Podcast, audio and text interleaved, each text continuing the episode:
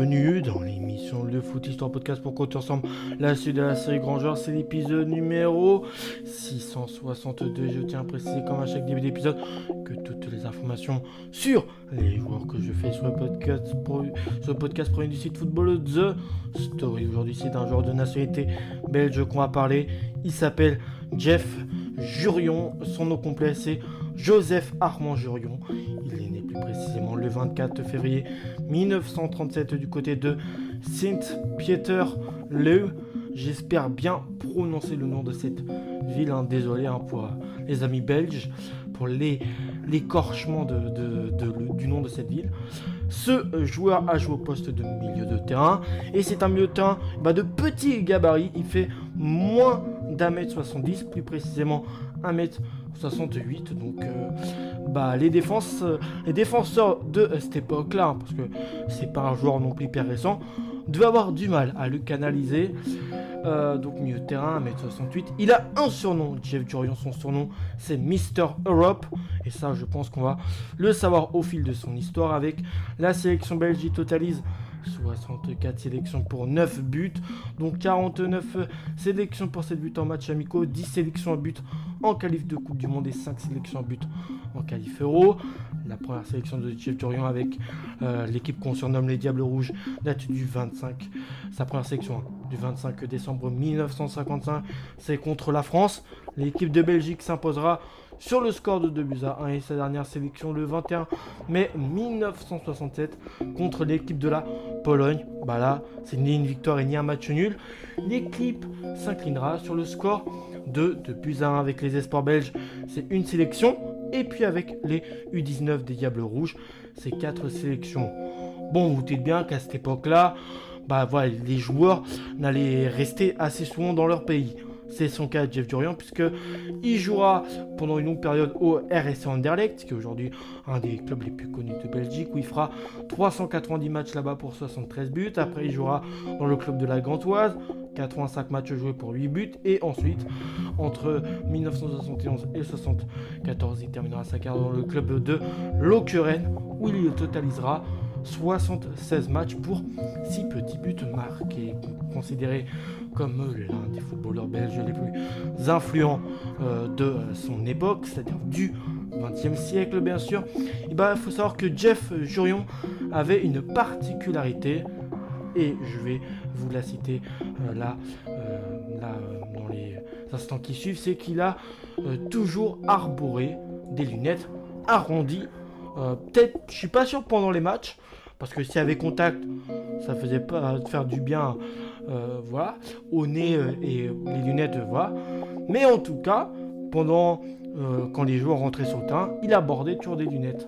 Sextuple champion de Belgique et vainqueur aussi de trois coupes nationales, il dispute 390 matchs inscrits, 73 buts sous la vareuse mauve entre un total d'années entre 1953 et 68 avec sa, avec sa technique qui était subtile, mais aussi sa vision tactique qui est inégalée. Il orchestrait le jeu du club bruxellois. Là, on parle de son passage avec les Mauves d'Anderlecht, hein, euh, qu'on soit bien sur la même longueur d'onde. Le fin joueur compensait beaucoup euh, de ses lacunes par sa capacité à anticiper euh, les actions lors d'une rencontre. Il était futé et s'érigeait en patron, sûr mais aussi en dehors du terrain. Parce que voilà, pour être un grand joueur, il suffit pas d'être bon que sur le terrain. Il faut aussi à l'extérieur montrer une certaine puissance, tu vois. Un certain un bon comportement.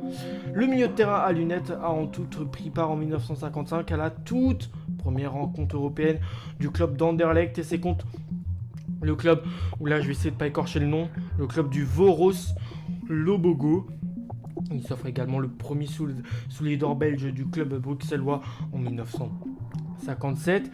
Et puis par la suite de sa carrière, un soir de septembre 1962, plus précisément, il hérite dans la presse internationale du surnom de Mister Europe. Et oui, c'est là maintenant qu'on va savoir d'où vient ce surnom-là. Ce jour-là, l'équipe euh, d'Anderlecht affronte, affronte bah, à ce moment-là un club qui détruit tout au niveau des Coupes d'Europe. On parle bien sûr du Real de Madrid, de grands joueurs tels que Di Stefano et aussi à l'époque des Francesco Gento ou euh, Ferenc Pushkas, hein, oui, de Magyar. Euh, voilà. Euh, Jurion inscrit le seul et unique but de la partie pour une qualification du club bruxellois qui est historique dans tout le pays. Personne ne pensait qu'ils allaient réussir à le faire, qu'ils allaient réussir à battre euh, cette équipe du, Real Madrid. Hein. Je rappelle, on est fin, fin des années 50. Euh, et là, bah là on, sur le on est en septembre 62. Euh, donc des années où le Real domine les Coupes d'Europe, la Ligue des Champions qui a été créée il n'y a pas si longtemps que ça. Le parcours européen bah, pour le club lors de cette compétition s'arrêtera malheureusement en quart de finale face au club écossais euh, des Dundee euh, FC. Hein, pour les ceux qui suivent euh, les championnats écossais, vous connaissez peut-être. La même année, puis il remporte son second soulier d'or de sa carrière, second soulier d'or de la division 1 belge, encore amatrice à l'époque. Et oui, c'était pas pro, hein. beaucoup de championnats à cette époque-là n'étaient pas pro. Côté sélection, parce que là c'est bien, on a parlé de son passage en club avec le club de Bruxelles. Et bah Jeff Durion a enfilé le maillot de l'équipe nationale belge à un total de 64 reprises. Et avec cette dernière, il inscrit 9 buts, dont eu un but euh, qui a une importance capitale face à l'équipe des Pays-Bas le 30 septembre 1964. Fait remarquable pas moins de 11 joueurs de l'équipe d'Anderlecht, là où, Jeff Durion a, clairement marqué son histoire, avait été aligné ensemble sur la pelouse en deuxième mi-temps lors de ce match contre l'équipe des Pays-Bas. Hein. si, je, m'abuse, je crois que c'était un match amical. quand je dis euh, que ce but avait une importance capitale, bon, euh, voilà, ça reste aussi à mesurer, mais voilà. Alors, ensuite, continuons son histoire à Jeff Durion. Euh, donc, euh, je vais vous rappeler le contexte, hein, que lors de la seconde mi-temps de ce match, il n'y avait pas moins de 11, 12, 12, oui, 12, 12, 12 ou 11 joueurs d'Anderlecht qui avaient été alignés ensemble. Donc euh, voilà, c'était comme un groupe de potes qui jouaient de façon tranquille au football. Hein, voilà, y a, niveau de l'entente, c'était parfait. Après avoir raccroché les crampons, là on va passer un peu sur son après-carrière de footballeur qui a vraiment une bonne réputation. Mais bon, le côté coach, bah pour Jeff Durian, c'est plus mitigé. Et oui, il y a du scandale. Il devient entraîneur, mais se trouve au beau milieu d'une affaire de corruption et de matchs truqués.